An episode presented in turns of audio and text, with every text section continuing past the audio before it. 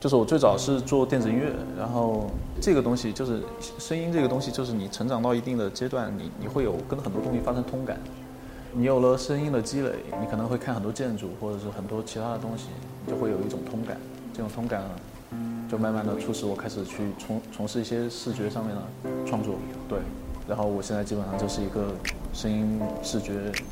为主的一个呃艺术家吧。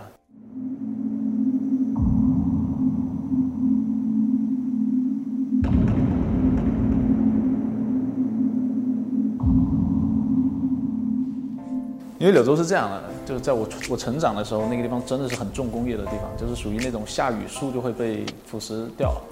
那种重工业。我总觉得那种工业城市总会有很狂躁或者很压抑的那种东西，可能也是我自己个人的看法。然后周围所有人都是哪个哪个单位里面的，都是这个单位那个单位，那那个感觉给我留下很深的印象。但是现在不一样了，现在那边是一个很漂亮的一个旅游城市，因为呃因为那个工业衰竭以后。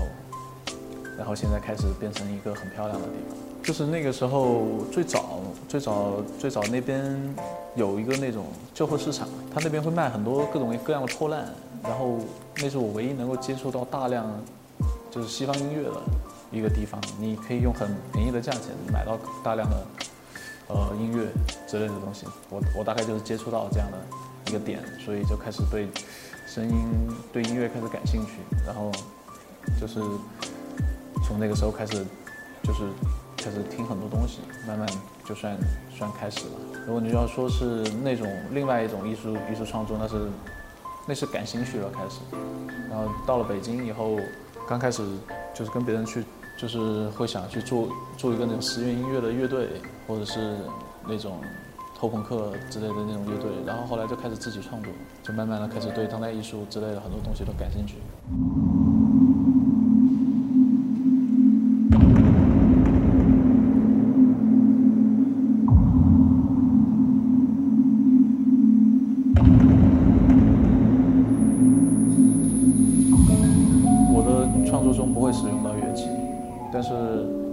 到一些声音的原理去产生一些声音，对我来说，可能电脑就是我的乐器。试图在这个作品当中去描绘一种根植在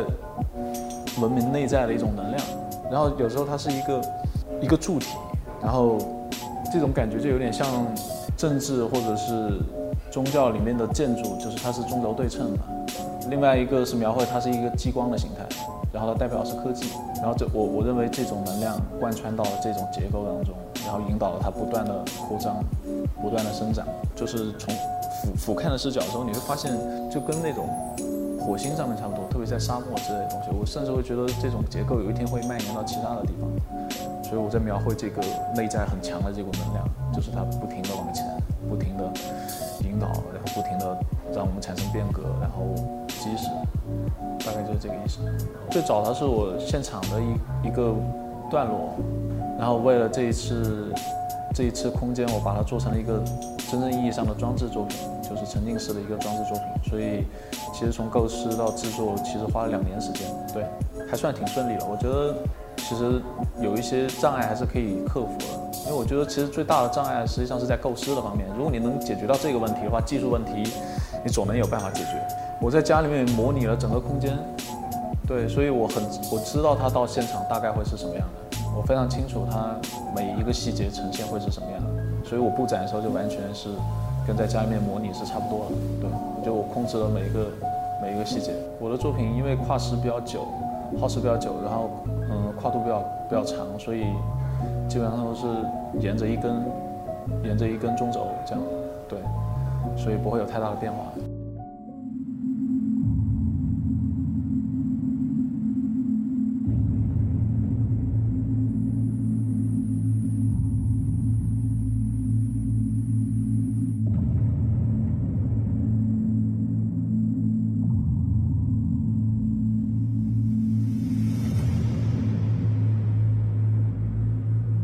之前有参加过一些，也做过一些沉浸式的东西，但是这一次的规模会比较大一些。然后这个正好在挑战你怎么去利用这个空间，因为声音视觉作品一般就会受限于屏幕，我受到一些欧洲艺术家的影响，我希望能打破这个维度，就是我希望我的作品真正是在一个空间，它不是放在一个空间，而是它制造了一个空间。所以我就做了一个这种折叠的，就是有纵深的一个这这样的作品。靠前的墙体，我尽量是让那个画面不要触及边界，让它是能够有纵深感。我就希望能够做个挑战，希望它真真正的更更空间化，而不是一个二维的作品。因为那个城市结构的运动也是我们流动造成的。所以观众坐在里面，而且他们，呃，面朝着中轴的光柱，面朝那个带有宗教意味的光柱，就围坐一圈，包括我的那个画面也是一圈。我觉得有一点点那种宗教意涵，有那么一点点宗教意涵。因为我感受到的东西很强烈，所以我希望它很强烈，这是一个。然后第二个是我希望这个作品能够达到一个新的一个维度，就是希望它的在声音，就是就说比较表层的话，就是在声音和影像上可以更给观众更强的刺激。就是声音视觉这种东西。对我来说，它跟其他的不同，就是它本身就是很强烈的东西，所以我想做就是把它做到，尽量做到我能达到的极致，然后让它能够更具感染力。我觉得跟好多艺术不同，就是我觉得它更像会撕裂一个口在观众当中，然后再把你的感感受推入进去，所以那个撕裂的过程很重要，那个一瞬间打开的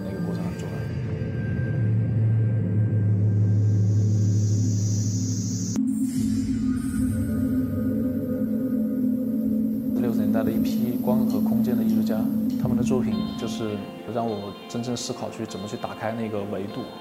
他们那时候没有很好的技术，也没有很高科技的东西，但是他们却做出了很前卫的关于空间的作品，运用光，运用一些灯和灯管，然后运用空间，所以他们给我很深的影响。然后在技法技法方面的话，是欧洲欧洲和日本的一些艺术家给我很很很大的启发。那这个大家都会受影响这个领域。然后声音方面。它都源自于很多各个领域的一些作品，有一些雕塑，一些建筑。我希望我的作品能够尽量减少软件的痕迹，就不要用单一的软件去实现，就是更多的是在脑子里面想好了我要做什么，再去使用技术。我不会单独去学一个软件，然后把它就运用在所有的作品当中，因为现在技术太强了，而且很容易产生很好的效果，就一瞬间的效果，就是你很容易被牵着走。所以我就很希望。自己能够想清楚再去做，有时候技术的确会给你带来一些灵感，但是我觉得中就是主轴必须还是要内容，内容一定要是主轴，但也也也有些人可以纯粹去做技术，但这这种人也很厉害，对，这是另外一种方式，但我不建议所有人都这么做，这样会让作品重就是同质性太强，我觉得是这样，对，因为内容总是会。吸收各种不同角度的东西，所以它呈现的状态会更多元一些。我觉得这时候会更会得到一个更好的结果。我觉得创作的时候一定是很开心的，让你放弃肯定是因为别的原因，就比如说生活压力啊，或者之类的东西，或者是你呈现的时候没有反馈之类的东西，这种东西会让你去想放弃。但创作当中不会，创作是一个很爽的过程，这个这个过程是。就是会一直贯彻下去，不会不会停下来。你要去做一些商业性的产品，我觉得是件好事。我觉得我觉得国内有个问题，就是我们很容易去拿西方的标准去衡量我们的现状，但我觉得其实是不不是这样的。就包括我我看待这次点 ZAP 的这次的展览，我也不会说去拿一个很成熟的一个西方的体系去看它，我更多会看到它它在这个过程当中的一个重要性。我觉得好多冲突是出现在那种商业跟艺术家之间的那种代沟，就是商业的人不了解艺术家的东西，然后艺术家就会很抵触，而且我觉得这很有问题。我觉得这这当中需要很多解释，而不是需要那种很直接的对抗。我觉得这个很奇怪。我觉得大家应该去更做更多的沟通，有更多的了解。毕竟商业的也不是说故意要去怎么样的，然后艺术家可能会比较敏感，